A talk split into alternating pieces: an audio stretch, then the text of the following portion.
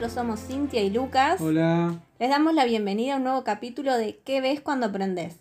Luego de una corta ausencia relacionada un poquito a las vacaciones de invierno, donde estuve viciando como loca con Grey's Anatomy, como la buena droga que es. Pero ese es otro tema. Hoy no vamos a hablar de esa serie, todavía. Chan, chan, tengo miedo. Vamos a hablar de una historia muy perturbadora, porque puede pasar en la vida real si llegase a existir un genio tan malévolo como este. Y estamos hablando de So. Chan, chan, chan. Sí, bueno, eh, esta saga es una saga muy querida por los dos. Porque es, es muy rara, ¿no? O sea, es una saga de terror que está catalogada, ¿no? Como una saga de terror, pero yo tengo la teoría de que está mal catalogada. ¿Qué te parece eso vos? Sí, también. Sí. Porque ustedes no sé si se acuerdan que, por ejemplo, cuando nosotros íbamos al cine hace mucho tiempo, por los 2000 más o menos, al principio de los 2000, buscamos en el diario, porque la pobreza era eso, ¿viste? Era comprar el diario o eh, pedírselo al señor diario. Señor diario, ¿me puede prestar un poquito la, la sección de, de espectáculos que voy a chequear el horario del cine? ¿Viste? Algunos te miraban con cara de culo, pero bueno algunos te dejaban. Y entonces yo me fijaba, me acuerdo, en los cines próximos a mi casa y para llegar a ver alguna película. Y la película esta estaba catalogada como ter, ¿viste? No terror, ter. Como tipo, ponele dos letras más, o sea, no hay problema. Yo te las pago si querés, pero ponele dos, dos, dos letritas más. Entonces esta saga se, eh, es como que está mal, como les decía, mal catalogada y... Y no es un de terror, es un más un thriller, ¿no? Sí. Porque va con esa onda de, eh, de, de saber qué es lo que pasa, ¿no? No, no de descubrir. Sí, de investigación, más policial también. como- No de descubrir a quién es el asesino, sino qué va a el O sangre, asesino. muerte, muerte, sangre. Sí, un poquito. Sí, obviamente, porque sí, pero no Claro. es eso solo, eso. Exacto. El juego del miedo es eh, una saga que es un thriller disfrazado de película de terror. Eh, lo catalogaron así por un tema más comercial, ¿no? Porque el terror siempre vende, siempre vende. En Claro. los cines, en, en streaming, en todos lados. El terror garpa. So, que es el título en inglés, acá en Latinoamérica se lo conoce como el juego del miedo. Bueno, So es eh, una abrevi- abreviatura de la palabra Jigsaw, que para quien no sepa inglés o no conozca mucho del tema, le comentamos que es eh, rompecabezas. ¿sí? La palabra Jigsaw significa rompecabezas. ¿Y por qué rompecabezas? Porque es eh, una particularidad de este asesino. Le saca un pedazo de piel, un cacho de piel, a las víctimas con forma de pieza de rompecabezas. Entonces la prensa en este universo de película decide llamarlo rompecabezas. No es que sea per se una película de terror, pero vamos a nombrar algunos de los recursos que utilizan de este género, ¿no? Sí, uno de los recursos más usados en las películas de terror claramente es la matanza a rolete de personajes, la matanza indiscriminada de personajes. Aparece un personaje, tac, lo matan. Aparece otro, tac, lo dejan vivir un poquito, pero lo matan en la secuela. Así es- son las películas de terror. Bueno, todas las películas de terror se la pasan volteando muñecos, ¿no? Esto es un clásico en todas las sagas de terror y horror. Y conocemos los personajes que van muriendo a lo largo del film. Igual que acá, ¿no? Acá conocemos banda de personajes, un montón de personajes y eh, la historia de una persona que encierra a otras personas para jugar juegos, entre comillas, claramente es una saga que no va a terminar bien, es una historia que no va a terminar bien. Entonces, a lo largo de esta saga vamos a tener un body count bastante abultado. Body, body count es eh, los cadáveres, ¿no? Los cadáveres que, que van quedando en el camino de, de las películas. Otro de los recursos de terror que usa eh, esta saga es el gore. El gore, eh, ¿sabés lo que es, Cintia, el gore? Mucha sangre. Es mucha sangre y la, mm, Tripas. las tripas, claro, es lo gráfico, el, el terror gráfico, ¿no? Por ejemplo, no sé, en las películas de terror vemos que el asesino le clava un cuchillazo por la espalda a- al protagonista y en, en primer plano, eh, en el gore, vemos el cuchillo entrar y salpicar la sangre y cosas. Claro, es como que es un recurso, claro, eso, es un recurso que te da asco. A mí particularmente me da un poquito de asco. Pero bueno, no, no hay que juzgar a quien le gusta, porque es un, es un subgénero el gore de terror. Sí, igual eso es, eh, esa característica es lo que me repelí, me repelía, ah, no sé cómo se Sí, te, te ah, repelió. Claro. o sea, era lo que me hacía no querer verla en un comienzo. Claro, bueno, la gente tiende a caer en ese prejuicio, ¿no? Que, que el juego del miedo es un asco, porque hay sangre por todos lados. Y es cierto, hay sangre por todos lados. Pero la, la la temática del juego va, pasa por otro lado, ¿no? Es, es, algo muchísimo más complejo. Si bien es un condimento que puede gustar o no, el juego del miedo es muchísimo más que, que gore, sangre y tripas. ¿sí? Por eso eh, hay gente que ni se anima a verla porque piensan que solamente muestran sangre a chorros y en litros, ¿no? Y si pueden sacar esa parte del gore, realmente yo les digo que funcionaría igual la película, las películas, funcionarían igual, porque es un policial de la puta madre, ¿sí? Eh, de hecho, en la primera película muestra muy poco de esto y es considerada por los críticos, entre comillas, la mejor de la saga, ¿no? Pero los que la vimos, las películas, sabemos que no es tan así. Hay, yo tengo mi favorita, que lo voy a decir después, vos seguramente también tenés tu favorita, y Claramente la primera es, como les decía, la, más... Eh, la que los críticos dejaron pasar, ¿viste? Como, bueno, sí, esta le vamos a dar una oportunidad, pero ya la segunda y la tercera y la cuarta y la quinta ya como que va tomando otra tonalidad. Además, a lo largo de la saga vemos varios flashbacks de los personajes al mejor estilo Lost, ¿sí? Pero estos flashbacks siempre nos dan alguna pista, algún dato necesario para la trama. De esta manera las piezas nos ayudan a comprender un poco más la historia de estos personajes y el accionar de los personajes, por qué toman las decisiones que toman, ¿no? Haciendo que las piezas se encajen, estas flashbacks toman lugar de piezas de rompecabezas, ¿no? La primera es muy buena, con un gran guion, ¿eh? pero hay otras partes de la saga que logran ponerte más al borde del asiento, ¿no? Te, te, te impresionan más y más con todo el misterio que los rodea, con toda esta tensión que nos presenta y todo eso. Creo que eso es lo atractivo de la saga, ¿no? Ponernos en jaque a nosotros los espectadores, ¿no? Porque nosotros vamos a sentarnos en la sala de cine a que nos sorprendan, ¿no? Si ya estás un poco familiarizado con esta saga, decís, bueno, a ver qué tenés para ofrecerme, James Wan, decímelo. Entonces, eh, claramente salís del cine con los calzones en la cabeza, salís muy sorprendido.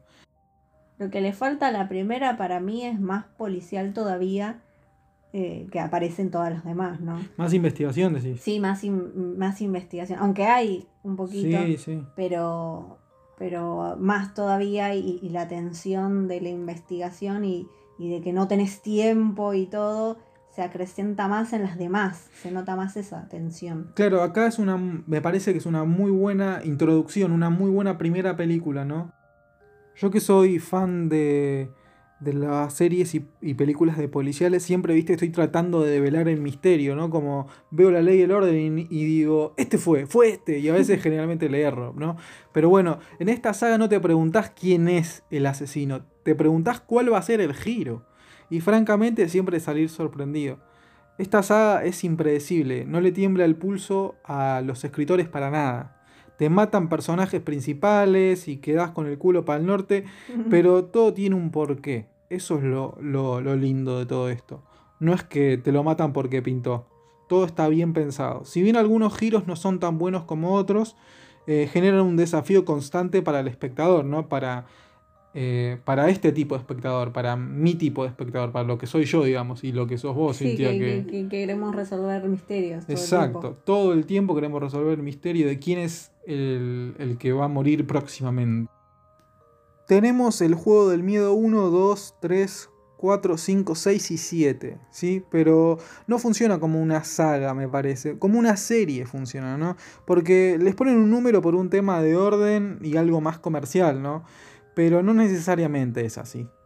El juego del miedo, eh, tómelo como un todo, ¿no? Es una historia que eh, está contada en un orden que sorprende e intriga al espectador. Si Es una historia que, por ejemplo, eh, está contada a veces de atrás para adelante, te hacen flashbacks, te hacen flash forwards.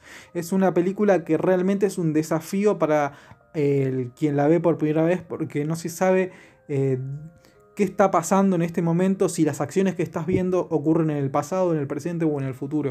Por eso, es un desafío constante. Cada película es un capítulo, ¿no? Más o menos. Tómelo como una serie. Cada película es como un capítulo. Hay capítulos en las series que vemos, algunos que nos gustan más que otros, ¿no? Como decís, o uh, este capítulo es un plomazo, o en este capítulo no hay nada útil. Bueno, acá nada que ver. En todos los capítulos siempre hay algo interesante. Hay algo para rescatar y algo que se unen con la historia canon, ¿no? con la historia troncal de la saga. Y que claramente las vas a tener que ver, ¿no? Porque eh, en las series por ahí podés adelantar un toque, ¿no? Decís, eh, bueno, esta parte es muy aburrida, la adelantás. Pero acá no, acá tenés que verlo todo, ¿no? Porque si pasás a la próxima película, decís, ¿quién es este tipo? ¿Quién es esta mina? ¿Qué hacen estos dos acá? ¿Por qué le sangra la cabeza a este tipo? ¿Viste? Entonces, esas películas tenés que verlas si te interesa la historia eh, eh, de toda la saga, ¿no? Así que mm, no, no, tengo más para decir con respecto a eso. ¿Cuál es tu película favorita? Y la mía es la primera. ¿Por? Eh, no sé. No, es como que me gusta, me gusta como para entrar en onda es una, y, claro. y, empezar a tenerle cariño. Tal cual. Y, además ahí tenés, ya ahí es como el comienzo de el giro de la película, ya decís, no, así, ya, y, es una, es el comienzo de todos los no que van a venir Tal cual, en todas las demás, y es como cariño que le tengo, digamos, por eso nada más, no sé si, claro, las, las demás sí tienen sus giros y sus cosas locas. Y todo bien, me encanta. Y más muerte todavía, más sangre, más, más asco. Pero como que me gusta esta como está hecha. Porque es simple. Es algo básico, simple y perturbadora. Y giro potente. Me gusta, me gusta. A mí me gustan eh, todas, francamente. Me gustan todas, pero las que me disgustan un poquito, viste, como que las obvias un poquito son la 4 y la 5. Pero que zafan algunos juegos. Creo que los juegos, las trampas de estas películas de la 4 y la 5 son los que hacen zafar la película. ¿Sí? Pero bueno, igual hay que verlas todas, ¿no? Para llegar a develar el misterio final. Como decíamos, los flashbacks son un recurso súper recurrente en estas películas. No son solo de una sola película, eso también es loco, ¿no? Porque por ahí estás viendo la película 3 y hacen flashbacks de acciones que pasaron en la primera película y decís, ah, ahora me cierra. El nivel de, detalle que tienen los escritores de enlazar todo es magnífico. Es una locura, está todo cerrado. Es como hicieron un mapa de todo, en sus cabezas y temporalmente tipo dark, pero no tan tantas drogas como dark. Pero, pero sí, así, eh, tiene que tener una cabecita. Y aparte, o sea, bueno, la saga fue ideada por James Wan y Lee Wanamel, eh, la dupla original de la primera película, que después los dos productores, los dos y directores fueron a dirigir y crear su propio universo, como es el, mundo del conjuro, ¿no es cierto? Mm. Ellos son los creadores del mundo del conjuro. Pero otro capítulo otro capítulo tal cual al universo tal cual pero bueno eh, como les decía, eh, en su mayoría los dos, hubo varios eh, guionistas y directores y todos se pusieron de acuerdo para tapar los, los, agujeros y lo hicieron realmente bien porque hay un par de agujeros de guion, pero estos te lo hacen de una manera tan sutil y tan, tan piola. No, no, pero es como por ejemplo decís, por ejemplo, no sé, te hago un ejemplo, para no spoilear, ¿no? Aparece un cuchillo ensangrentado en una mesada. Y dices, ¿quién dejó este cuchillo acá? Y te enteras en la película 4, ponele, y, que alguien lo dejó y dices, ah, por eso te digo, atan todos los cabos que si dejaron alguno suelto no, no, lo, no, me, no lo noté.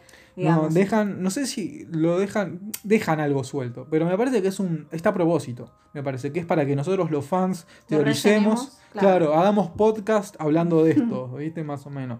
Pero es así, a lo largo, de, vamos a hablar de esto a lo largo del capítulo. Pero bueno, yo voy a confesarles algo, me da un poco de vergüenza, pero al final de, de la saga, ¿no? Cuando fui a ver la séptima película, eh, yo estaba tan conforme con el final, realmente. La, séptima película es una película que los fans mm, la odian, o sea, no les gustó mucho el, todo el, trayecto de la película, pero a mí realmente me gustó y yo quedé tan, tan satisfecho con el final que fui aplaudí, te, te digo la verdad, aplaudí. Aplaudí. Estaba como Nelson, ¿viste? Cuando va a ver a Andy Williams, ¿viste? Que, que lo chifla. ¡Ay, hermoso! ¡Sublime! ¡Te amo, Andy! No pensé que fuera a cantarme un River y de pronto ¡pau! por tercera vez. Fui el único boludo en el cine de Belgrano, en el showcase de Belgrano, que, que aplaudió. El único pelotudo, porque claramente no sé si era para aplaudir, pero me sentí tan satisfecho. Que hay, hay pocas veces que he salido del cine muy satisfecho con la película que acaba de ver. Esa película realmente eh, fue un broche de oro. El final fue un broche de oro. Y en una encuesta que se hizo en internet, la- los fans eh, la votaron como la peor película de la saga. O sea que están. Muchos están enojados con esta peli. ¿Sí? Eh, pero claramente es- conmigo no es el caso. ¿Sí? Eh, tenía un plot. Hay que declarar que tenía un plot twist un poquito eh, predecible, pero. Pero es un plot twist que esperábamos, que por lo menos yo esperaba hace mucho, que decía, sí, al fin pasa esto, y, y la verdad que. Que nada, que, que me re gustó. Bueno, antes de seguir hay que hacer una pequeña aclaración, ¿no? Para contar la historia desde 0 hasta el 100 vamos a tener, vamos a tardar dos años más o menos para contar todo, porque es gigante esta, esta historia. Pero bueno, la saga tiene muchos matices y subtramas que realmente vale la pena que contemos, pero no lo vamos a hacer. Eh, para que no sea tan largo este capítulo, ¿no? Porque se va a hacer un poco aburrido. Además, si están escuchando y no vieron las películas, háganlo. Este es el objetivo también del podcast. Contar algunas cosas que pasaron en la saga y contarlas para que las entiendan, ¿no? Porque si dejamos muchos detalles al azar, no van a entender nada. Eh, vamos a, contarlos con los mínimos detalles posibles eh, y explayándonos en algunos detalles ¿no? que queremos debatir. Y también los invitamos a verla porque, o sea, nosotros la contamos de una manera que claramente no es la manera que está en la que está representada la película en su totalidad. Así que por favor, escuchen este podcast y vayan a ver las pelis, ¿sí? Bueno, para contar la saga de John vamos a elegir un enfoque bastante particular. Vamos a ir película por película, pero enfatizando un poquito en los detectives de homicidios. ¿sí? que son los grandes protagonistas de esta saga, que se los van volteando como muñecos uno atrás de otro, más o menos. Pa, pa, pa, pa. Así que bueno, obviamente hablaremos de John, ¿no? que es el personaje principal de esta saga, que es John Kramer, eh, Jigsaw, el asesino, ¿sí? que el creador de todas las trampas. Así que vamos a hablar de la 1 a la 7, pero vamos a obviar la película Jigsaw de 2017, que realmente no sabemos si es canon o no de la historia. Si puede ser como un spin-off o una especie de precuela, pero la vamos, a, la, vamos a dejar de lado y vamos a hacer el conteo de la 1 a la 7. Así que bueno, sin más preámbulo, que empiece el juego. El juego del miedo 1. El film arranca con dos tipos aprisionados por una cadena en uno de sus tobillos en un baño bastante grande.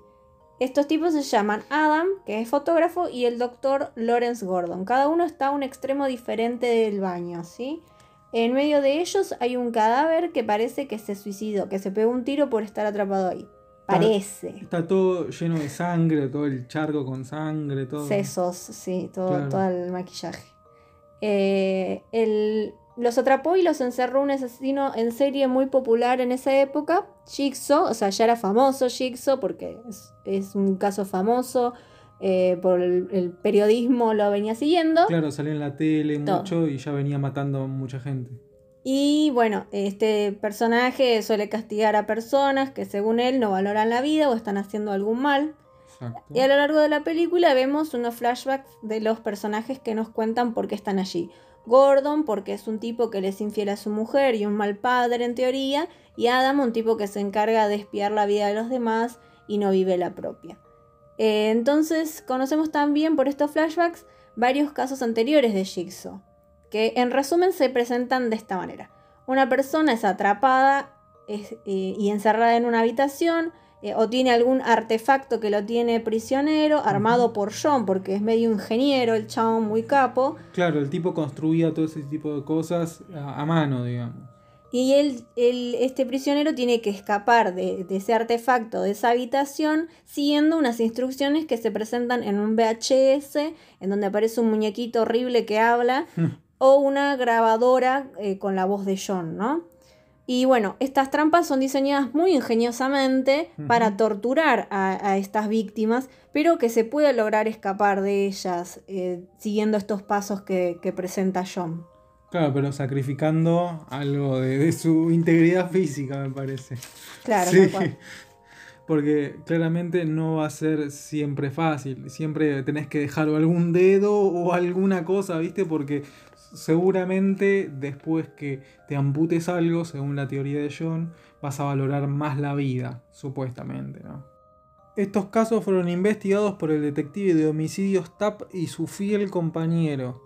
Eh, investigan a nada más ni a nada menos que a Gordon, el médico que estábamos hablando antes, que le comentamos antes. Lo investigan por un elemento de eh, medicinal ¿no? que, que utiliza Gordon, que le pertenece a él. Entonces lo van a ver a Gordon y le dice, flaco, ¿qué hace esto acá en una escena del crimen? Y el doctor Gordon dice, esto claramente eh, no tiene nada que ver conmigo, o sea, es mío, pero yo no tengo nada que ver. Entonces es como que a partir de ahí el policía este TAP se empieza a obsesionar con, con el doctor Gordon pensando que él de alguna manera tiene que ver con estos casos. También conocemos el caso de Amanda, que no está en el baño, pero eh, es un caso eh, muy conocido en el mundo Jigsaw. ¿sí? Eh, la- a la mujer esta Amanda la encierra en una trampa de... en- perdón, la encierra en una habitación con una eh, trampa de oso reversible a la cara. No sé, es como medio raro, ¿no? No sé cómo lo describirías vos. Mm, Es un aparato que está cerrado primero y que al abrirse te, te abre la mandíbula y te la, te la destroza. ¿no? Claro, te la abre de par en par, sin, Claro. sin asco, digamos. Este, esta- este aparato, digamos, o trampa, es uno de los más reconocidos de la saga, ¿no? Eh, bueno, y a esta Amanda eh, logra salir con vida. Y en vez de estar furiosa o triste con, con Jigsaw, ¿no? Porque la, encerró y, y todo eso, que la hizo pasar por un momento de mierda, ella, lejos de enojarse, se siente agradecida. Porque al parecer, ¿no? Entre comillas, Jigsaw le enseñó a valorar la vida. Esta es la primera persona en la saga que vemos eh, con este discurso, ¿no? Como agradeciéndole a John. ¿sí? Todo esto claramente lo estamos viendo en- forma de flashback. El presente eh, que vemos en la película es el baño, lo que está sucediendo en el baño, ¿no? Entonces, eh, el médico, bueno, como les decíamos, no tiene nada que ver con los asesinatos. Pero el policía TAP está recontra obsesionado. Que sí, que, que vos tenés algo que ver, que sí, que es eso, que es eso.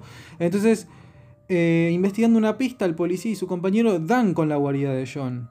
¿sí? Eso es algo muy loco porque de la nada eh, descubren, viste, ah, puede ser esta guarida, ah, y, y lo van a investigar, ¿no? Porque oh, es así o no. Es muy, muy flashero como llegan a, a esa, a esa pista, digamos. Y bueno, van al taller de, de este tipo John, ¿no? Y lo van a buscar y, y, y se esconden, ¿no? Como para sorprenderlo, porque, porque está viniendo, ¿viste? Está, escuch- está- escuchan que, que, está, que está llegando. Entonces se, se esconden para saltarle y decirle, sorpresa, hijo de cuca, tomá, vamos a la comisaría. Pero el chabón claramente se logra escapar, ¿no? Porque si no, la saga no tendría sentido. Y esta es la primera vez y la última, me parece, que vemos a John en apuros, me parece, porque las otras veces que tuvo encontronazos con los policías Son todos fu- planeados. fueron claro, no, no, fueron totalmente a propósito, no fueron casuales. Por eso, esta es la primera vez que lo vemos a John, creo, en, en bastante aprieto. Y también es la primera de todas las veces, de todas las películas en las que los policías jamás piden refuerzos. Ah, sí, tal cual. Sabemos que en las películas de misterio o de crímenes los, los policías que investigan se mandan solos, ¿no? A detener a los criminales. Y generalmente en las películas le sale todo bien, le sale todo, todo joya. Pero en la saga del juego del miedo es bastante diferente, ¿no? Siempre se mandan a investigar solos y no vuelven, ¿no? Porque los matan, literal. Y los hacen añicos. Y lo peor es que nadie sabe dónde están. O sea, vos te mandás solo a atrapar un criminal y no volvés. O sea que nadie te va a buscar. ¿Entendés? Por lo menos a las, deja una nota, ¿viste? Como. Claro, como, por favor, estoy yendo a la guarida del malo del, de- del Jigsaw. Por favor, venime a buscar si no me encontrás. Pero nadie se entera. O sea, es como, uy, tengo una pista, una super pista, vamos todos. Y, y quedó ahí, porque nadie la sigue y los chabones eh, se mueren. Y como decía Cintia, es una seguidilla porque la- el gran error de los policías en esta saga es no eh, dejar asentado a dónde van a buscar a John. De vuelta en el baño, eh, Gordon recibe las instrucciones de que de las instrucciones de Jigsaw por una grabación que tiene que matarlo a Adam, porque si no lo mata, la familia de Gordon eh, va a morir. Gordon se pone loco y no lo quiere matar, pero no sabe qué hacer. Está agarrado de la bola, más o menos. En un punto de la peli encuentran un celu en el baño, esos celulares viejos con tapitas, donde solo la particularidad de este celular es que solo puede recibir llamados, no puede llamar. Eh, entonces eh, recibe un llamado. ¿Y quién es? Oh sorpresa, es la familia, que la familia está aprisionada por uno de los súbditos de Jigsaw. Y ahí Gordon empieza a perder cada vez más la chaveta. Mientras tanto, la mujer de Gordon se libera de este señor y lo ataca. Y de todo esto la llamada sigue y Gordon del otro lado escuchando el forcejeo no entiende nada, se pone re loco. Y ahí Gordon que no quería matar a Adam empieza a cambiar de opinión. Y el tipo para salir de ahí, que ya estaba repirado, se serrucha la pierna con unas, eh, unas sierritas Sí, que les habían dejado ahí. Sí, sí. Eh, y... Pero para intentar escapar, ¿no? Porque Claro. No es que se la corta porque pintó. No, no. Y bueno, se, se rucha la pata y mm, mientras lo hace suena el celular de nuevo. Y él no le da pelota y sigue cortando. Y la que llamaba era la esposa para decirle que ya habían zafado y que el chabón había salido corriendo. Porque si se acuerdan estaba el policía Tap investigándolo todavía a Gordon. Entonces él estaba atento a todo lo que pasaba en la casa de Gordon y había descubierto a este intruso en la casa con las mujeres y las fue como a ayudar. Y bueno, justo estaba espiando cuando la secuestraron y, medio que les dio una mano. Pero terminó, pobrecito. En el caño, terminó muerto el, señor Tap. Es el segundo policía que tenemos que decirle adiós en esta saga, ¿no? De los tantos que van, van a pasar por nuestra, por nuestra memoria. ¿Viste? Hay que hacer el in memoriam de la saga de- del juego del miedo y va, va a durar ese in memoriam, va a durar 40 minutos. Ese montaje con la música de piano. Dice ti, tiri, tiri, tiri, va 80 minutos, porque hay 80 muñecos volteados más o menos. Un montón de gente muerta. Entonces el súbdito de John fue a donde estaba Gordon y Adam. eh, fue para matarlos, claramente, ¿no? Pero lo matan a él. o sea, todo bien hizo el pibe este. El doctor con la pierna cortada le dice a Adam, voy a volver por ti, Adam, voy a volver por ti. Y Se, está arrastrando, viste, y deja una estela de sangre tremenda el chabón. Tipo, el chabón es doctor, viste, y no se hace ni un puto torniquete, viste. Va y se corta la pierna y va dejando la estela de sangre ahí.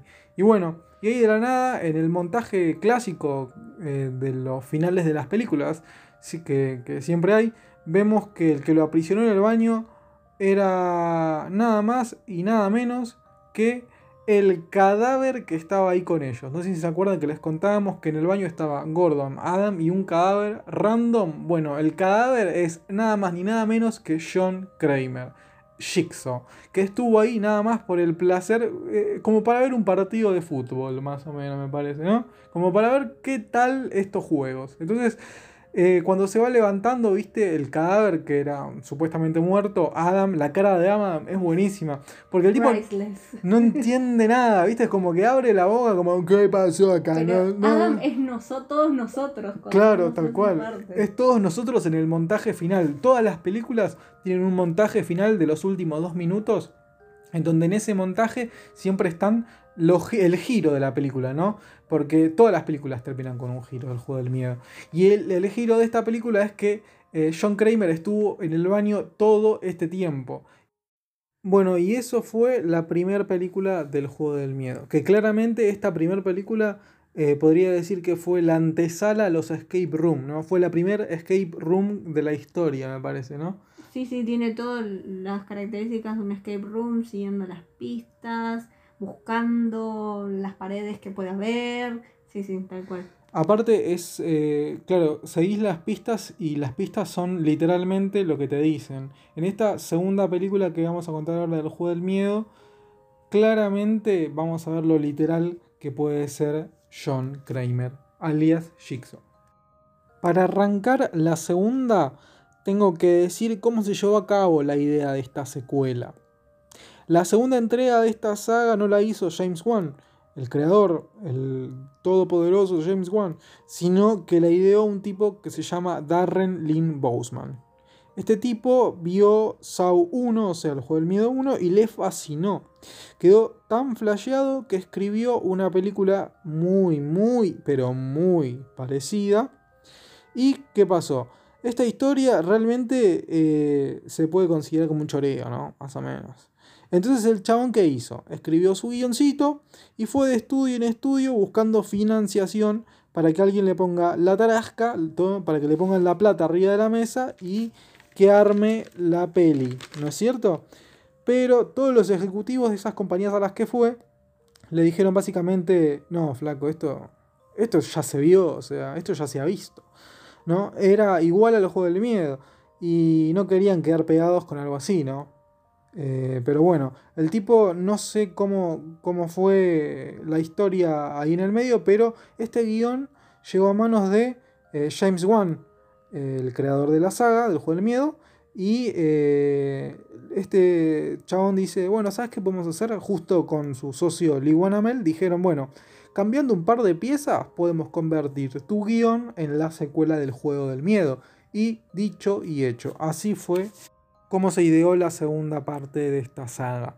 Eh, bueno, Darren Lynn Bousman, eh, para quien eh, es ajeno a este género de terror y no lo conozca, es un director que ha dirigido algunas cosas bastante interesantes. ha dirigido bastantes capítulos en series y unitarios de terror. y es, no es un mal director, es un buen director. Hizo un capítulo de una serie que se llama Fear Itself, eh, que la pasaban en su momento por el cable en el canal Space. Eh, son unitarios de terror, cada uno, cada capítulo es una historia diferente y el chabón este dirige una, un capítulo de zombies eh, muy piola, la verdad que está muy piola. Bueno, volviendo a los que nos competen, ¿no es cierto? La peli, la segunda, el juego del miedo 2, arranca con un tipo encerrado en una habitación con un artefacto con pinches. Medio raro ese artefacto, porque está colgado del cuello, del cual eh, debe escapar con la ayuda de una llave, que esta llave está metida atrás de su ojo, en su cráneo. Es una locura, pero es así, señoras y señores. O sea que más o menos tiene que sacarse el ojo para sacar la llave y zafar eh, de este juego. Pero claramente el chabón, o sea, se ve al espejo como para sacarse la llave del ojo y lo duda, lo duda, lo va a hacer, lo va a hacer, no lo va a hacer. Y al final claramente no lo hace y muere. ¿No? Pero es muy loco porque ¿quién le va a meter una llave ahí? O sea, es re imposible, ¿no? La segunda parte sigue los eventos de la primera película. Acá eh, como protagonista tenemos al detective Matthews, interpretado por el menos conocido de los Wahlberg, Donnie Wahlberg. ¿Vos, Cintia, igual lo conocés? ¿De dónde lo conocés? Sí, eh, eh, canta New Kids on the Block. ¿Pero que es una boy band? Sí. Ah, es una boy band. Yo pensé que. De la prehistoria. Ah, Saludos para Paula, fanática de New Kids on the Block. Mirá, yo pensé que por el por el nombre pensé que era tipo algo, algo de rock, pero no nada que ver. No, no, son re, son re boy band mal, pero mal, tipo. ¿Bastard Boys? No, más antiguo todavía. Eh, nada más. Pero para, Donnie Wolver se en formol porque. Sí, viste, pero bueno. Sabe moverse. Mira, bueno. Así que tenemos a un detective que sabe bailar bien, sabe cantar bien y encima te resuelve un homicidio. Mira, lo puede, lo puede todo este tipo. Bueno, ahora vamos a ver si lo puede todo. Porque bueno, eh, el detective Matthews, que es el personaje de este Wolver, hace de un policía corrupto, ¿sí? Y te dan a entender que es un mal padre también. En una escena está cagando a pedos al pibe en medio de la calle gritándolo como un sacado. Bueno, bueno, el pibe también se la mandó. O sea, el pibe también, digamos como que se lo merecía esa cagada a pedos. Bueno, también eh, hay, que, hay, que, aclarar que hay una compañera femenina de este, de este mm, policía que se llama Kerry. ¿sí? Esta, esta oficial tuvo un romance con Eric, Eric Matthews, el protagonista de esta segunda parte.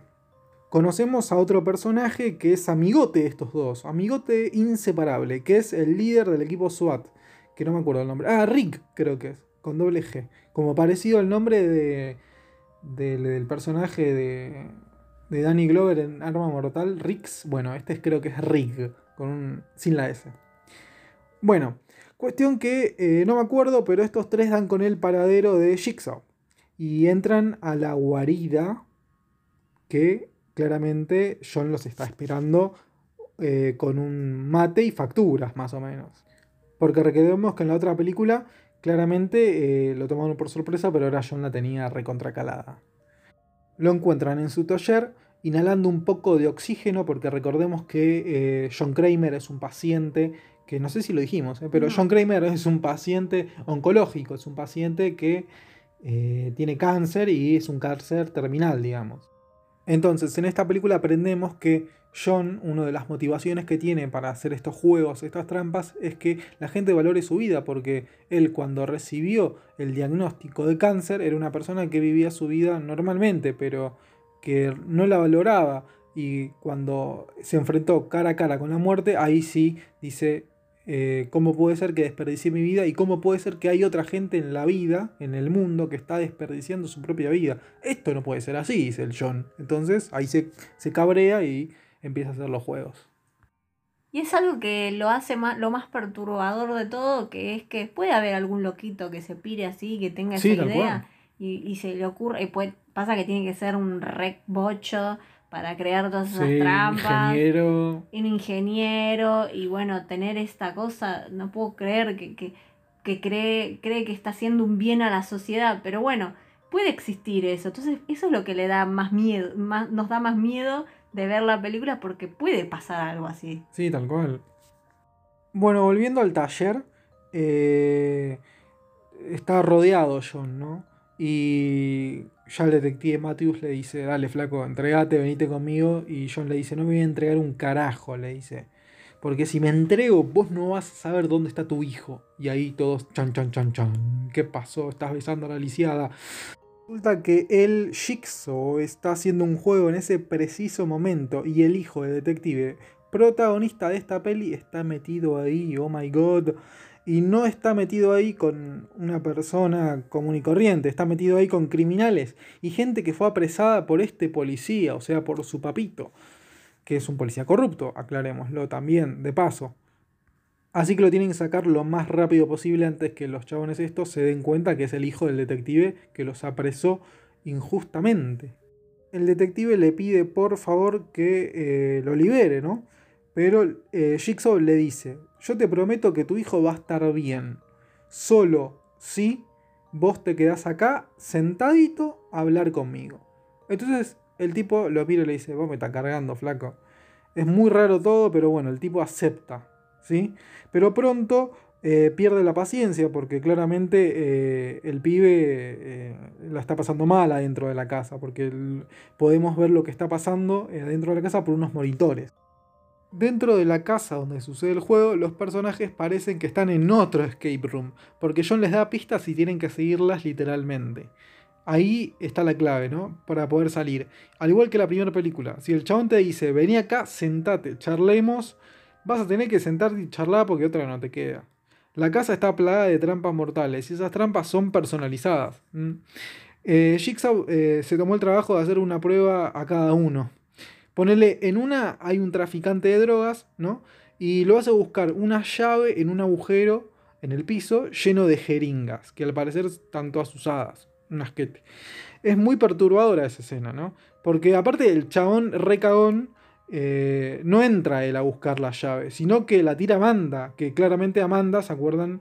Eh, Amanda es la que. La, súbdita John, digamos, la que lo agradecía a John. Y está dentro de la casa porque eh, al parecer se empezó a drogar de nuevo. Entonces, John, ¿qué hizo? Toma, pum, adentro de la casa de nuevo, por boluda.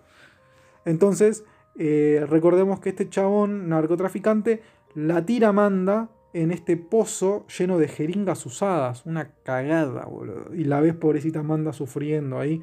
Y bueno, claramente la escena es muy perturbadora, pero en la realización de la película, para hacer esta prueba se usaron miles de jeringas. Y se les cambió la punta filosa por una de plástico. Claramente en la película ni lo notás, eh, jamás lo notás. Pero bueno, queda todo muy real. Y los miembros de la producción tardaron como una semana en cambiar todas las puntas, re loco. Y claramente tenían que ser muy meticulosos con ese tema, porque si le erraban, eh, Amanda, la actriz que personificaba a Amanda, se podía pinchar, pobrecita. ¿Cuál es la trampa que más recordás de la segunda? ¿Te acordás? Eh, sí, la que me da mucha impresión es la que le queda atrapada a la chica con las muñecas. Eh, Pero es Ah. bastante gila la boluda. Si vio que Sí, una mano no la podía sacar, ¿por qué metió la otra, la estúpida retrasada? Sí, a esa se, se murió por boluda, literal. Pero me da mucha pena. Es una estúpida y es medio garca la flaca, pero la verdad es que sí, una, una re lástima como muy estúpida esa muerte.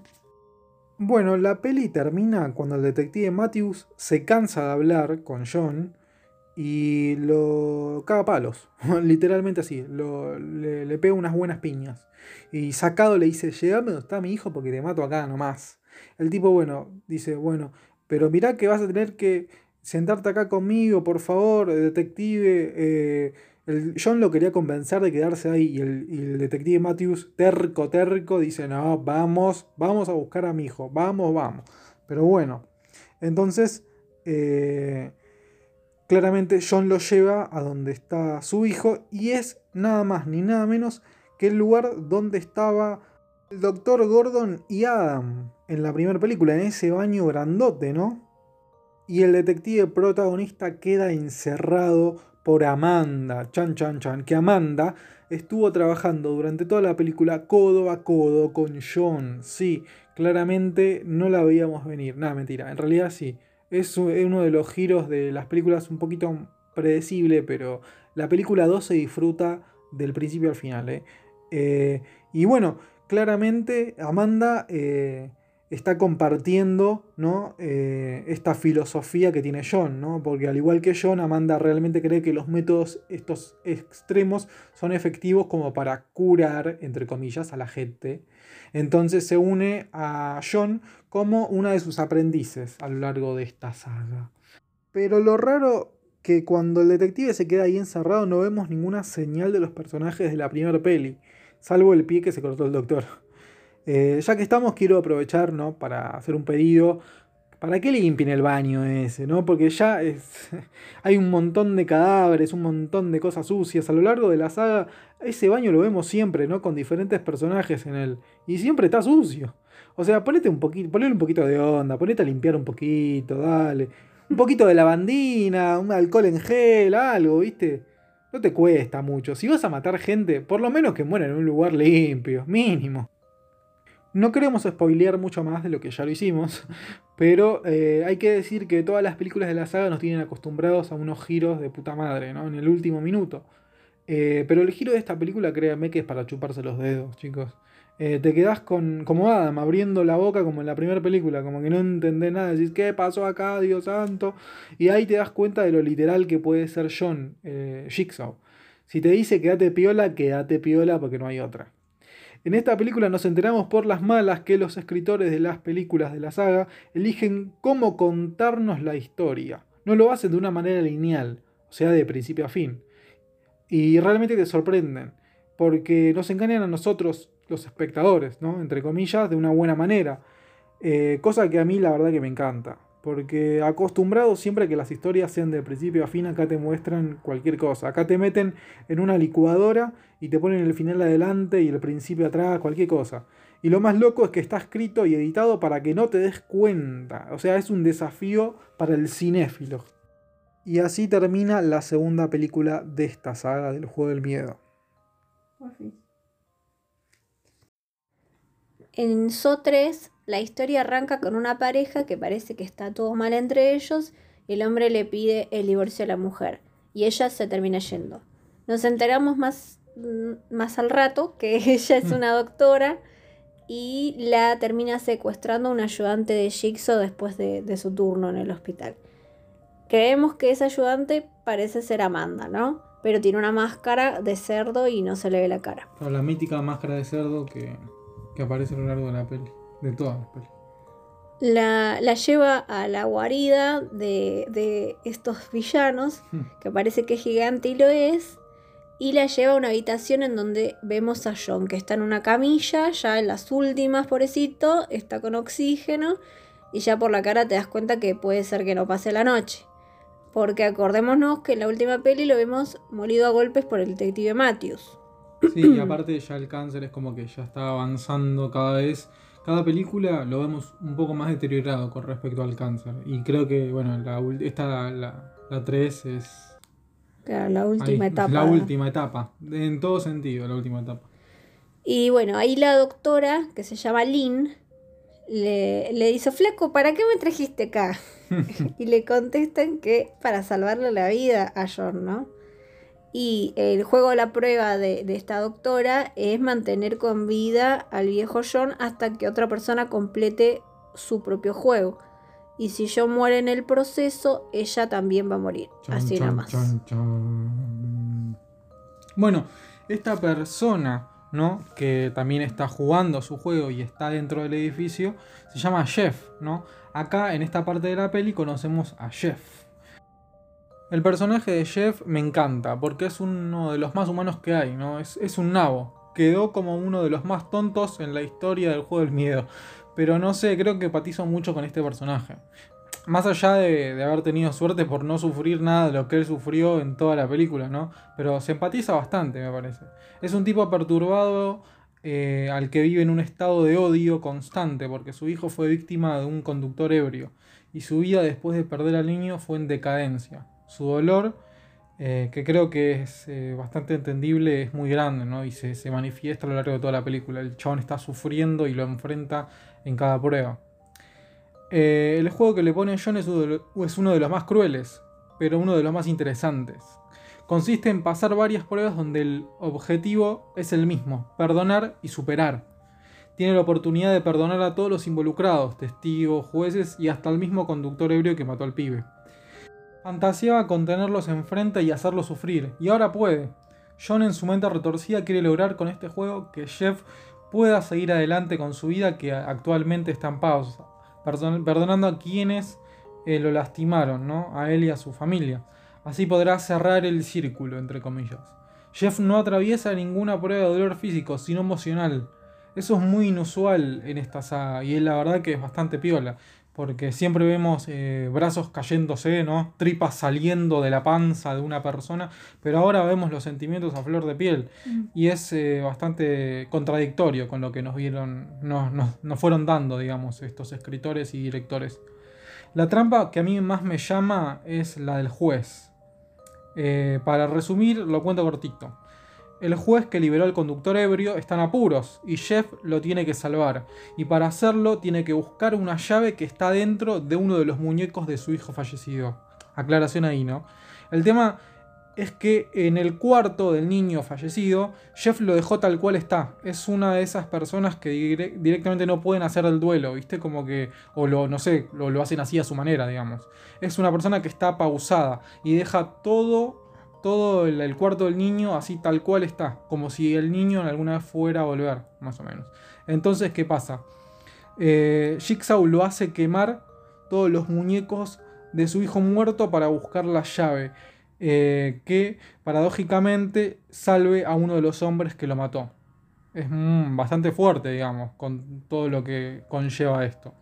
Así que, qué sé yo, a mí, a mí me, choquea siempre verlo, porque te vuelvo a repetir, no pasé por suerte, por nada de lo que pasó este tipo, pero la verdad que, que te llega el dolor, digamos.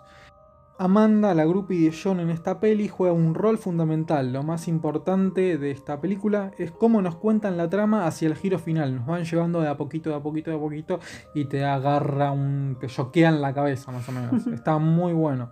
En el cine quedas otra vez como Adam, como que no entendés nada. Para resumir sin mucho spoiler y para que le sigamos contando la peli, Amanda muere y también despedimos con un fuerte aplauso a John Kramer alias Jigsaw.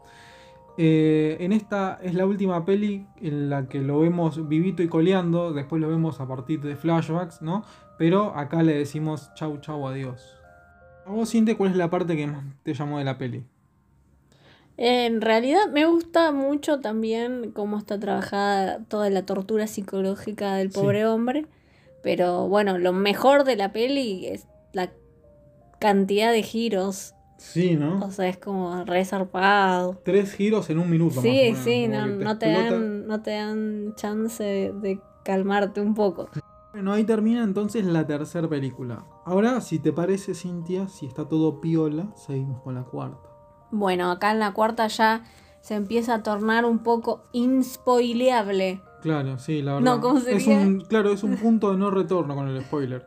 Así que de verdad, si les gustó eh, la historia y no la conocían y quieren ver las pelis, corten acá el podcast, no nos ofendemos, y vayan a verlas y después vuelvan, ¿no? Si quieren. O sea, est- está llena de spoilers. Sí. Intentamos no poner. demasiados spoilers hay, Claro. pero, claro, pero tratamos para, para quien no la haya visto, la idea de este podcast es que la gente que no la vio, que la vea, invitarlos a ver la película. Y si la vieron, es eh, recordar esas partes piolas de las películas que la verdad que nos, nos divirtieron tanto. ¿Sí? Pero bueno, como decía Cintia, ya en, en este momento ya no hay más eh, lugar al, al soft spoiler, por decirlo de alguna manera, al spoiler eh, cortito. Acá hay que spoilear y se spoilea fuerte, es la, la verdad.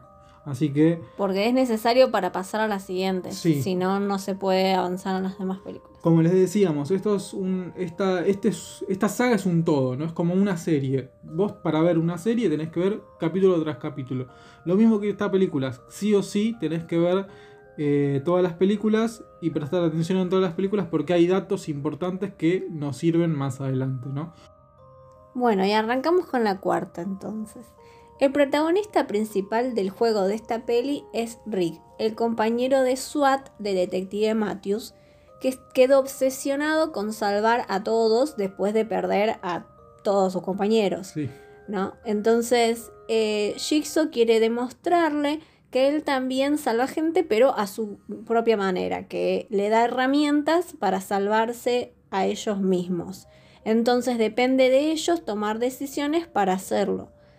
Y, o sea, les, les da las reglas del juego y tienen que cumplirlas para poder salvarse. Obviamente dejando un pedazo de, de carne en algún Claro, lado en el- en el, en el trayecto Sí, tal cual. pero eh, les da la oportunidad de salvarse a sí mismos. Y de esta manera aprenden a valorar la vida. Las reglas del juego son muy claras.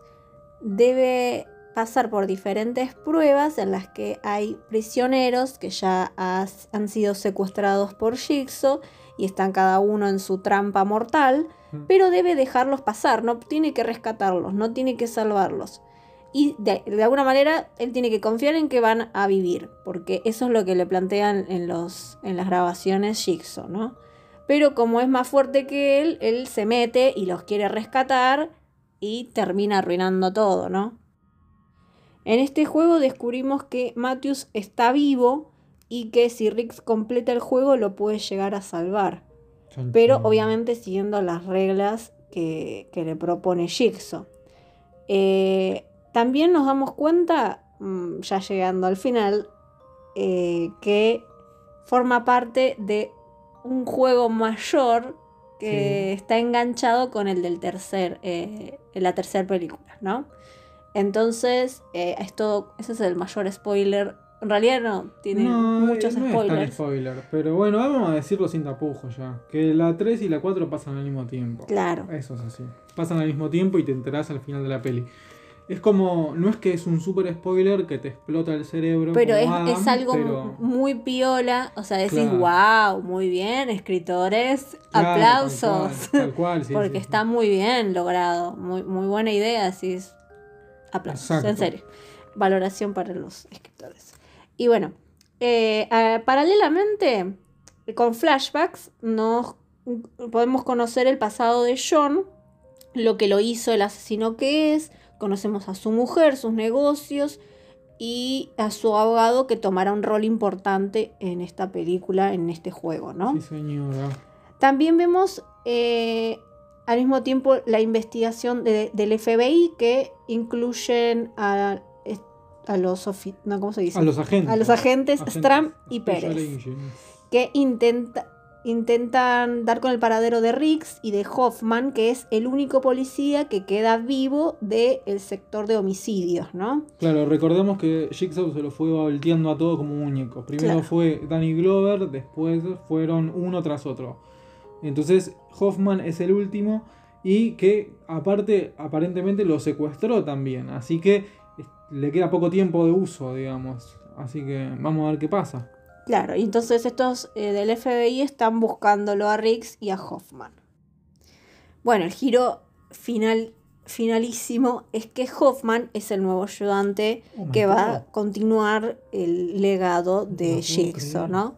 Después de Amanda muerta, que justamente pasa al mismo tiempo todo, Amanda muere, John muere, y este nos damos cuenta que es el nuevo ayudante. Claro, y bueno, Hoffman, eh, cuando descubrimos, cuando aparece la gran revelación, ¿no? Deja encerrado a Peter Stram, que es el agente del FBI que lo estaba investigando, que le estaban siguiendo lo- lo- los talones. Entonces lo deja atrapado y ahí arranca la, la quinta película, cuando Peter Stram está encerrado. A vos, Cintia, de la cuarta película, ¿qué trampa más te llamó la atención? ¿Te acordás?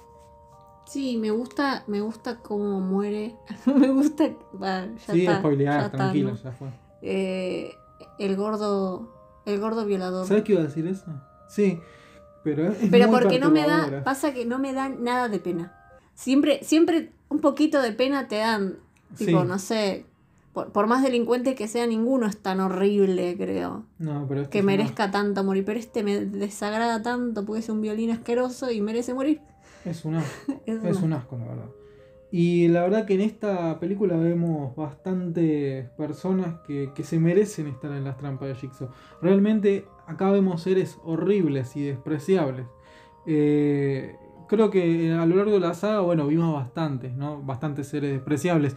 Pero en esta película es como que están compactos, me parece, ¿no? Como que hay una buena ¿Qué otro dosis hay? de la mujer que, que, que vendía a su hija, como que alquilaba Ah, a su hija. Claro, estos son más potentes. Sí, son criminales eh, hardcore. Claro, sí. porque los otros capaz, bueno, decís, ay, no valoran su vida porque son drogadictos. No valoran su vida porque, no sé, roban zapatillas.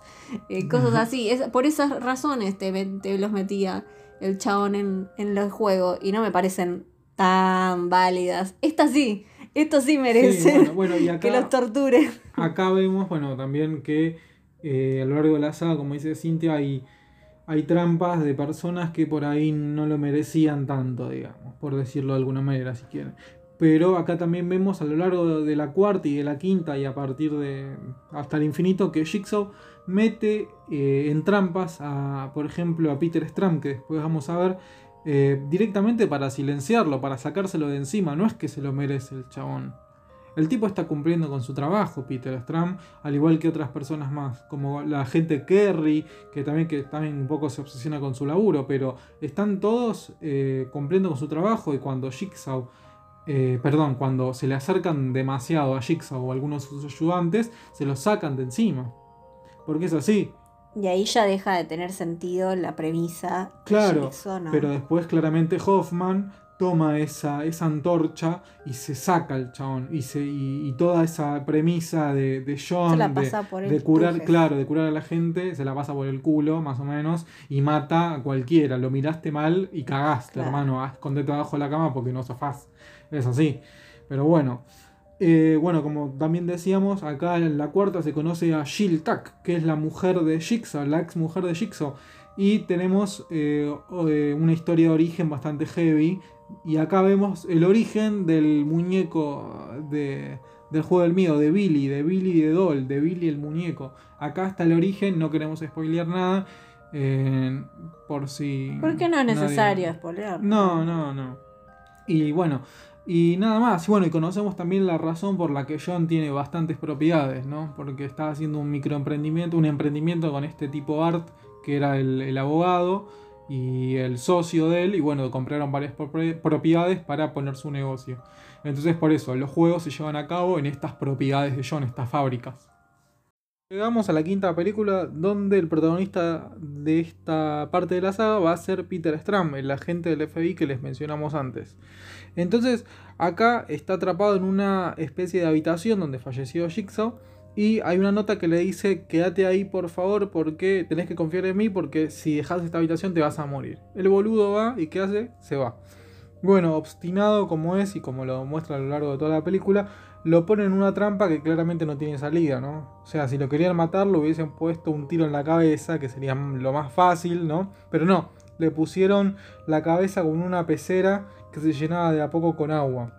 Así que hay que aplaudirlo a Peter Strand porque la verdad para zafar de esta, de esta trampa se puso un tubito de la el tubito de la lapicera en la garganta y con eso pudo respirar. Un capo. Eh, sí, la verdad que la tenía bastante clara y bueno, zafó.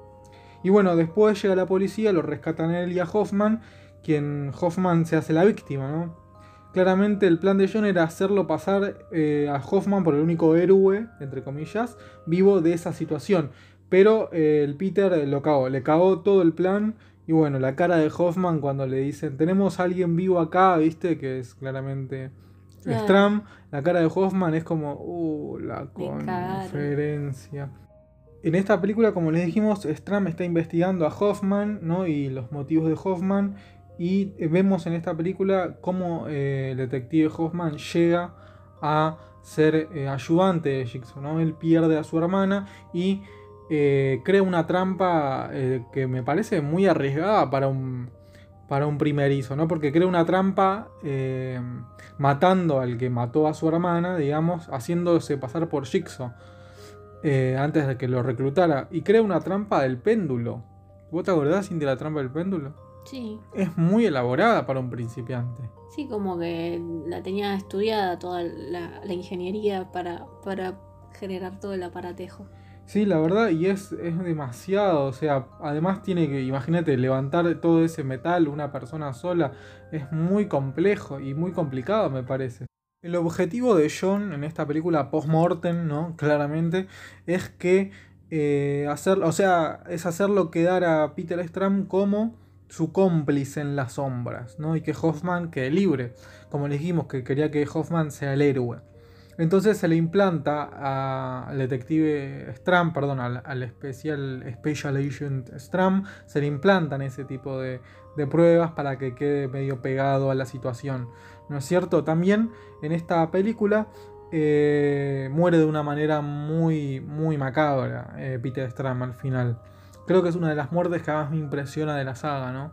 Que está todo aplastado así por las paredes y ves los huesos, todo eso quebrarse. A mí me como me da un chucho de, de- como de asco. Hay que hacer mención sobre el juego que, como siempre vemos en cada película, un Sí. juego se está llevando a cabo. Y en este caso se trata de un grupo de cinco personas que tienen que ir pasando de prueba en prueba y que sí o sí para salir adelante tienen que escuchar a John y hacerle caso. En esta saga podemos poner dos reglas si querés sobrevivir. La primera, si vas a investigar algo, pedir refuerzos, porque si no, chao. Y la segunda, obedecer lo que dice John. Si los protagonistas del juego de la quinta hubiesen escuchado, creo que habría más sobrevivientes, ¿o no? Sí, tal cual. En la primera prueba de muchas, John les dice que tienen que dejar de lado ese pensamiento egoísta que los hizo llegar ahí. Hoy los cinco deberán convertirse en uno. Y lo remata con, sus instintos le van a indicar una cosa, les imploro que hagan lo contrario. Acá lo que John quiere dejarles en claro es que deben aliarse para sobrevivir, pero estos personajes que están atrapados ahí hacen exactamente lo contrario.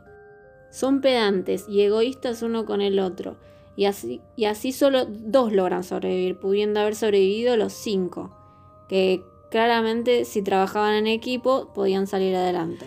Claro, acá tenemos una de las pruebas de lo literal que puede llegar a ser John, digamos. O sea, si John te dice algo, como les dijimos, hay que obedecerlo.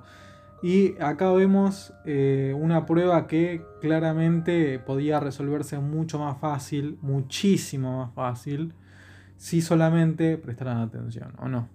Sí, igual no, no quiere decir que no sufran secuelas, Ah, no. Porque obviamente no, no, no. van a tener que sufrir, pero sufrir menos Claro, si lo menos hacen, dolor. claro, si lo La hacen en equipo. La última prueba que tienen que eh, dejar litros de sangre, ¿no? Para que se abra una puerta. No es- no- si no vieron la película no van a entender claramente ahora. Pero tienen que dejar litros de sangre para que eh, se abra una puerta. Entonces, claramente los dos sobrevivientes de esta prueba eh, tienen que dejar un montón de sangre. Pero claro, si hay más sobrevivientes, la cantidad de sangre que tengan que poner va a ser menor. Sí, pero igual, o sea, por más literal que sea lo que dice, es medio como medio tramposo John, ¿no? Porque, ponele, Sí, bueno. en el- la primera que tienen que ir a buscar una llave y que si tiran demasiado pueden ahorcar a los demás, eh, me parece, yo si veo una llave adelante mío voy a ir a la que está delante mío y no se me va a ocurrir dársela a otra persona porque para mí esa es la mía y la que tiene delante el otro es la suya. Sí, bueno, un personaje cuando va a buscar la llave, el personaje de la rubia, que es la actriz, el personaje interpretado por la actriz Julie Benz, que trabaja en Ángel y en Buffy. Dato, dato aparte. Bueno, eh, la actriz esa va a buscar eh, todas las llaves que están arriba eh, en las cajas de, de cristal, digamos. Ahí más o menos podés ver y decir, che, son todas iguales, acá está pasando algo raro. Pero bueno, no colaboró a la trama, ¿no? Y, y no, no se avivó la, la actriz, el personaje, perdón. En fin, en resumen, este es uno de mis juegos favoritos en particular porque me gusta toda la, la tramoya que hace de la literalidad y, y de cómo también refleja la sociedad misma, ¿no? Inclusive en la actualidad nuestra se puede notar cómo eh, si trabajamos todos juntos podemos salir adelante y no, y están los egoístas de mierda que se Claro, cagan en los demás. Que siempre están. Claro, me, me parece, me parece muy bueno como lo refleja con este juego John. Pasamos a la sexta, una de mis favoritas, voy a aclarar. Acá tenemos dos historias. La troncal, que es la del detective Hoffman, el nuevo ayudante de Jigsaw, quien quiere cubrir sus huellas porque el FBI volvió a buscar al nuevo ayudante. Esta vez claramente Stram está mirándonos desde el cielo. La otra historia es la del juego. En este juego conocemos al director médico de una obra social, como les decimos acá en la Argentina, o cobertura de salud privada para los que nos escuchan en otros lugares de Latinoamérica. Este hombre básicamente decide quién vive o muere, es decir, eh, a quién le cubre el, tratamiento y a quién no le cubre. En el pasado, John eh, fue a verlo, ¿no? Porque quiere hacer un tratamiento específico para su cáncer, pero este tipo le niega el tratamiento porque el cáncer de John ya está bastante avanzado y bla bla bla bla bla bla bla. bla. Entonces, ¿qué pasa? A este hombre lo secuestran y lo hacen hacer pasar un día de mierda, haciéndolo decidir quién vive y muere de sus empleados, que también fueron secuestrados. En esta peli vemos trampas memorables como la trampa de la calecita, que va girando con los Muy empleados y de los siete que hay en la calecita, solamente creo que puede salvar a dos, o- no, a dos, a dos, a dos. Esta es una de las que más te gusta, me parece, ¿no? Sí, es divertido. Pero pobres, sufren todos, ellos no tienen la culpa. Bueno, son... O sea, para Son trabajar de eso son, son unas mierdas. Pero, qué sé yo, es, Sí. es un trabajo Ahí, también. ahí vemos la miseria humana personificada, porque estos personajes son nefastos y lo que dicen para sobrevivir también, ¿viste? Como que hay una que dice, estoy embarazada, estoy embarazada. Mentira, todo el mundo le dice, deja de joder, boludo, dale, nadie te cree. Bueno, en esta película es una de las pocas donde el que está siendo juzgado, entre comillas, aprende la lección realmente. O sea, el protagonista de este juego eh, aprende la lección, el director de esta obra social aprende la lección. Ves en la cara de arrepentimiento que tiene, ¿no? Pero al final muere, pobre chabón. Eh, por eso a mí me da mucha lástima. No creo que habe- debía haber sido el final para este personaje. Eh, claramente aprendió la lección. sí. claro. O sea, la redención estaba ahí de la, rene- de la redención, más o menos. Acá tenemos dos giros en el final que nos revelan que la familia que veíamos en toda la peli, eh, que estaba aprisionada en una jaula, no era la familia protagonista, que te lo da a entender, ¿no? Digamos. Sino que era la viuda y el hijo de un hombre al que el capo de esta obra social le negó la cobertura. Entonces, ¿qué pasó? Hubo una venganza ahí. Y pese a haber aprendido la lección, nuestro protagonista, ¿no? La familia que tenía la opción de castigarlo o no, elige hacerlo. Y bueno, y ahí claramente vemos un homicidio. Eh, lisa y llanamente. O sea, el pibe elige bajar la palanca y sale todo ese ácido, ese ácido que le carcome el cuerpo. ¿No? O sea, es un homicidio. Eso y disparar un arma es lo mismo para mí. Claramente en ese universo.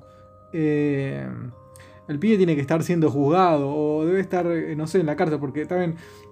Jigsaw te da la opción de. de ¿Cómo se llama? De. Para salvarte vos, Claro, para tenés que matar a salvarte alguien vos. más, capaz. Eso Claro. puede pasar. Pero acá claramente el pibe no tenía, ni el pibe ni la mamá tenían ninguna, no tenían nada, o sea, eh, no tenían que decir sobre su vida, no hay, su vida no estaba en juego. No, ese pibe es un potencial homicida aposta, porque Sí. sí, para matar a alguien así, sí. Muy tenés- cruel, y tenés aparte lo estuviste viendo en los televisores hace una hora, no ves que el chabón sufre, no ves que el chabón aprende la lección, ¿viste? Pero bueno, qué sé yo. Bueno, y como les dijimos, Hoffman en esta peli cubre sus huellas y aparece de la nada, eh, nada más ni nada menos que eh, eh, Jill, la ex de John. Bueno, John, antes de morir, se graba, ¿no? Y se graba en un video y le pide unos favores. Uno de estos favores es que vaya a dejar un sobre a un desconocido que después hablaremos y que se encargue de Hoffman, o sea, que lo mate. ¿no? Encargarse es como un término medio mafioso. Yo creo que ya sabemos ¿no? lo que significa. Pese a que le pone una trampa de, la trampa de oso reversible, Hoffman se las ingenia y escapa.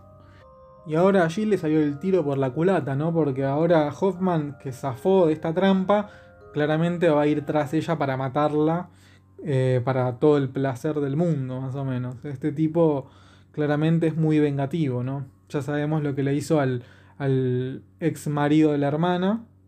Y bueno, y ahora eh, va, va a ir tras Jill. Pasamos a la séptima. La séptima y la última de esta saga, ¿no? Eh, bueno, retomamos con Jill que está huyendo de Hoffman y no se le ocurre otra mejor idea que ir a la comisaría a buscar a un policía para la protección, ¿no? Para protección de todo lo que ella sabe, ¿no? Y, y para poder intentar salvar su vida. Bueno, ahí conocemos al detective Gibson, que es quien la va a ayudar y quien investiga a Hoffman eh, durante toda esta peli, ¿no? Intenta acercarse a Hoffman, intenta proteger a Jill, pero mm, no lo logra. Bueno, también vemos el último juego, ¿sí? Que como en la peli anterior son una especie de pruebas. Acá el protagonista es Bobby, un tipo que escribió un libro contando su experiencia de cómo fue sobrevivir a una trampa de Jigsaw. Todos lo aclaman y lo quieren, lo dicen, vení para acá, va a todos los programas de televisión, a la radio, pero el tema acá es que este muchacho está mintiendo y que claramente cuando jugás con fuego te vas a quemar. Así que John planea un juego para él exclusivamente, su esposa y sus agentes de prensa. La pobrecita esposa es la única inocente que no sabía nada. Los demás, sí. Los demás claramente sabían, estaban todos al tanto porque todos crearon un, un negocio bárbaro, digamos. Se promocionaron con esta historia falsa y bueno, eh, como allí le salió el tiro por la culata a ellos también. Bueno, en este libro eh, Bobby eh, clama, ¿no? Que fue un valiente y que le puso el pecho a la situación y pudo salir con vida. Pero en el juego real que le planteó John, no pudo salvar a nadie, ¿no? Y esa supuesta valentía quedó expuesta eh, convirtiéndose en cobardía. Este personaje fracasó en todos los juegos. Se murieron todos menos él.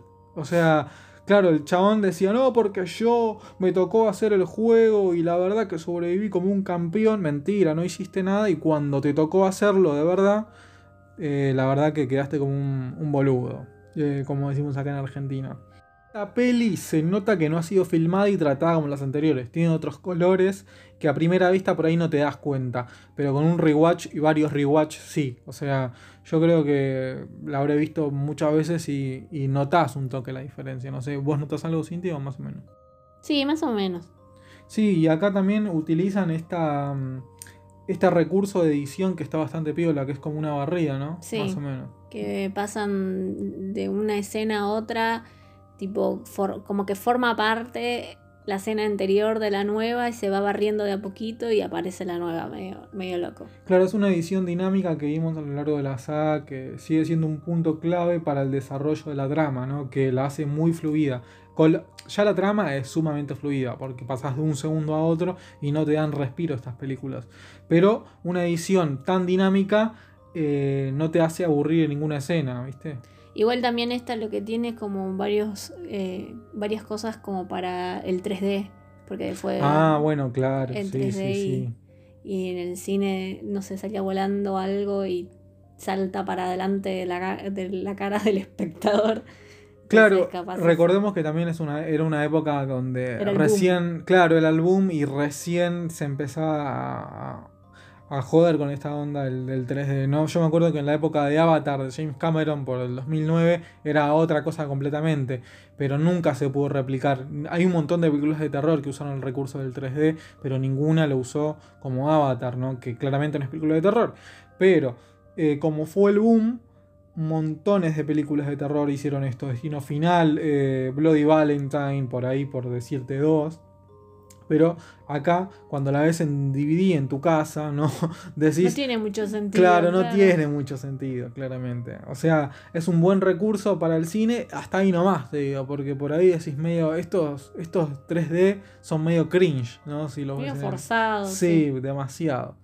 Así que bueno, como todos sabemos, para seguir con la historia, ¿no? Hoffman llega a la estación de policía y se voltea a todos los muñecos que hay ahí, uno tras otro, uno tras otro. Y bueno, Jill, eh, le toca el turno a Jill, y Jill muere con la trampa de oso reversible, que es, dato curioso, es la primera vez que vemos la trampa que mata a alguien, digamos. Claro. Porque en toda la saga la hemos visto varias veces, pero nunca mató a nadie. ¿Sí? Teníamos eh, a Amanda en la primera y zafó. Y después Hoffman en la sexta que también zafó. Y bueno, pobrecita Jill. eh, adiós, chau chau. La despedimos con aplausos. Adiós. Dato curioso es el cameo del cantante de Linkin Park. eh, Chester, no me acuerdo el apellido, que apareció por ser fanático. Pidió a sus agentes aparecer. Dijeron, dijo, por favor, chicos, eh, ayúdenme que este es un sueño. Y bueno, el chico lo cumplió. Eh, qué afortunado de su parte, ¿no? Y bueno, si me permitís, quiero hablar de la mejor trampa de la saga. Que para mí, la mejor trampa corta, ¿no? La mejor trampa corta de la saga se podría decir que es la trampa de la plaza. No sé si te acordás. La de la séptima. En la séptima vemos en medio de una plaza a un cubo de vidrio blindado Ah, en donde adentro vemos a tres pibes, eh, a dos chicos y una chica, que luchan por su vida siguiendo las indicaciones de John. Me pareció muy, muy original. Porque eh, creo que tuvimos trampas en todos lados, excepto en, en medio de una plaza, casi en un shopping te diría, porque hay unos edificios es ahí la atrás. única que se hace al público así. Sí, es una trampa pública, ¿no? Como el eje- la, la ejecución de las, de las plazas públicas Claro. ahí por la, por la antigüedad. Bueno, ahora es una trampa pública. Y siempre también me generó un poco de curiosidad.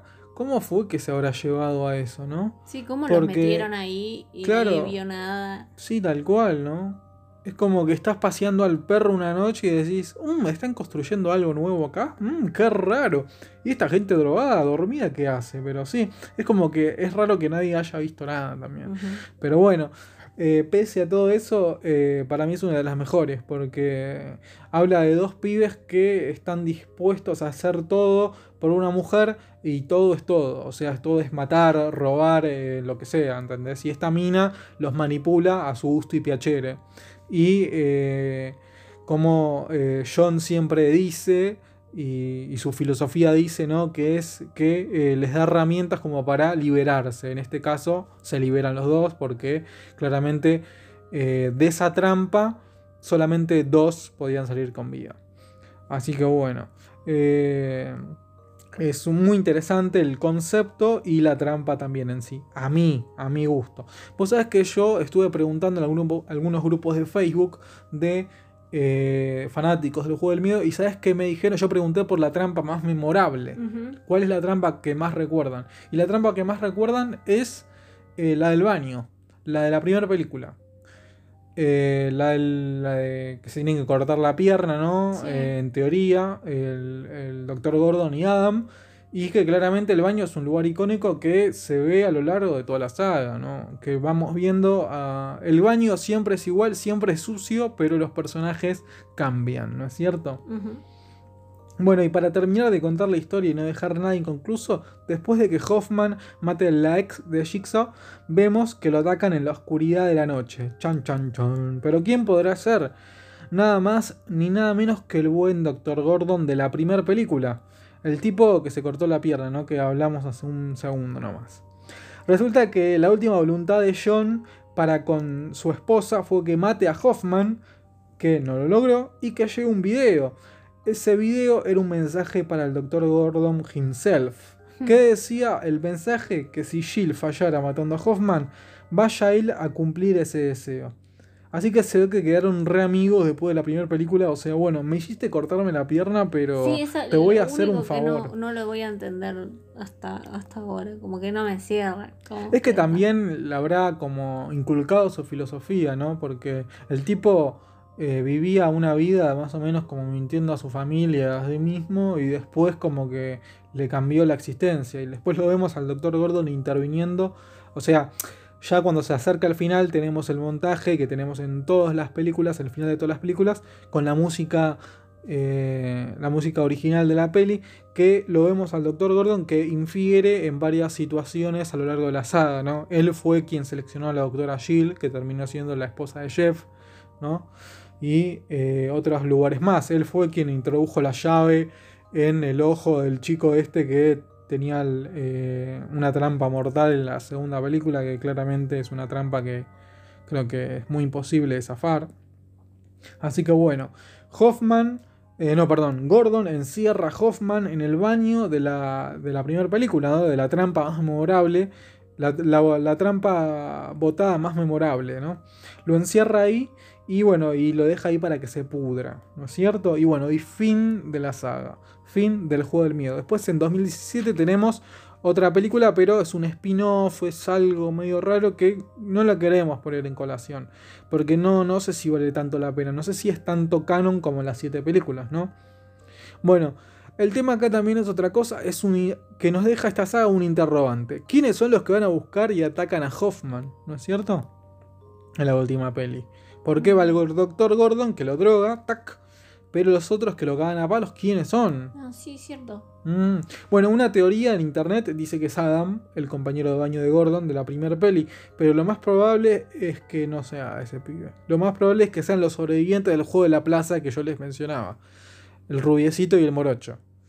No sé si se acuerdan, o vos te acordás, Cintia. Sí, pero. Bueno, no pero sé. no sé, di- dicen que es la teoría de internet. Pero bueno, otro interrogante para vos. ¿Adam está vivo? No, para mí no. ¿No? No, si se lo ve, se ve que se lo mata. Sí, qué sé yo. Sí, en eso sí, pero hay otro interrogante también, que es, por ejemplo, quién... A lo largo de la saga vimos un montón de, de gente, ¿no? Por ejemplo, los ayudantes de Jigsaw que hacen 800 cosas. Preparan los, eh, las herramientas, preparan las trampas, pero vos te fijás, a lo largo de la saga nunca vimos a nadie, pero a nadie que saque fotos. Uh, ahí te maté. O sea, nadie saca fotos. Nadie vimos tomar esa acción de que saque fotos. Para mí, hay un- hubo una idea o había una idea instalada de que Adam podría haber vuelto en alguna parte de la, de la saga. Porque claramente esas fotos eh, las sacó alguien. No creo que John, que esté en etapa. en las últimas etapas del cáncer, por el chabón, esté sacando fotos a lo loco. ¿No? Eh, y Adam en la primera película se nos presenta como un chabón profesional que, eh, bien o mal, que el tipo es un desastre, pero el tipo te saca fotos, se mete a, a estacionamientos oscuros para sacar una buena foto. O sea, qué sé yo, me parece como que en algún punto se pensaba que volviera, pero algo habrá pasado ahí que no, digamos. Pero bueno. Bueno, Cintia, eh, más o menos una hora, un poquito más de podcast, así que ya llegamos al fin, ¿no es cierto? Esto es un re laburo. La verdad que ha tomado, ha sido un, un gran laburo esto. Mucho laburo de, de días y días y la edición lo que va a ser, o sea, no me quiero ni imaginar. Pero bueno, lo disfrutamos, nos divierte y bueno, y hasta acá si, si llegaron a escuchar les agradecemos a todos y a todas los que están acá. Y eh, síganos en la página de Facebook ¿Qué ves cuando aprendes? Que ahí eh, posteamos los capítulos y compartimos bastante noticias y cosas interesantes. Así que bueno, ¿vos querés agregar algo más, Cintia? Pero no te pregunté, estuve hablando un monólogo yo. Sí. Pa, pa, pa. Eh, no, solamente eh, esto, si, si tienen el prejuicio que yo tenía inicialmente y que Sí. fui convencida por este sujeto que tengo al lado Yo. para verla, eh, háganlo, tengan para afuera el prejuicio, déjanlo afuera y anímense a verla porque eh, vale la pena como, como historia, toda cómo se va des- desenvolviendo el- eh, toda la trama y los giros que me encantan y las sorpresas. eh, son cosas muy ocurrentes Y, y me gusta mucho cómo, cómo lo fueron llevando durante tantas películas que no, no te llegan a cansar en ningún No, momento. Entonces, Es que más siempre querés saber más. Ese claro, tal cual. Yo me acuerdo que las vi al hilo, las vi al hilo todas. Sí, tal cual. no Yo sé, me acuerdo que. Sí, sí, sí. Yo me acuerdo de, de que vos estabas en la cama, allá por nuestro primer departamento que alquilamos. Estabas en la cama y yo decía, espérame para ver las películas porque quiero verlas. Decía, sí, sí, sí, tal cual, tal cual. Y bueno, eso sí, también, eh, una amiga también pensaba lo mismo, el prejuicio de, de la sangre, las tripas, de, no me interesa, mm, pura, pura sangre, no. Eh, y sí, no es solo eso, así que sí, hay que darle una oportunidad. Exactamente, no hay que ser tan prejuiciosos. Porque nosotros también, como cinéfilos, caemos en algún que otro prejuicio. Pero me parece que las películas, sea lo que sea, hay que verlas. Nosotros te podemos decir que por ahí, en este podcast o en, en este capítulo o en otro, nos gustaron más películas algunas que otras. Pero no tenés que quedarte con la opinión de una persona. Tenés que ir y arriesgarte y ver la película o la serie. Y después sacar tus propias conclusiones. Porque nosotros, como muchas personas, que algunas personas están más espe- especializadas que otras, pero no dejan de ser opiniones. Así que eh, dejate de joder y ponete a ver las películas, viejo. Es así. Bueno, como les decía, síganos en la página de Facebook, en YouTube, eh, subimos los capítulos si no tienen eh, eh, ninguna de las plataformas en donde se pueden escuchar este podcast. Así que eh, pónganle suscribirse a YouTube. Así que bueno, muchas gracias por escuchar. Eh, fuimos Cintia. Cintia y Lucas y llegamos al final. Cintia, Nos vemos, nos escuchamos la próxima. exacto. Hasta luego.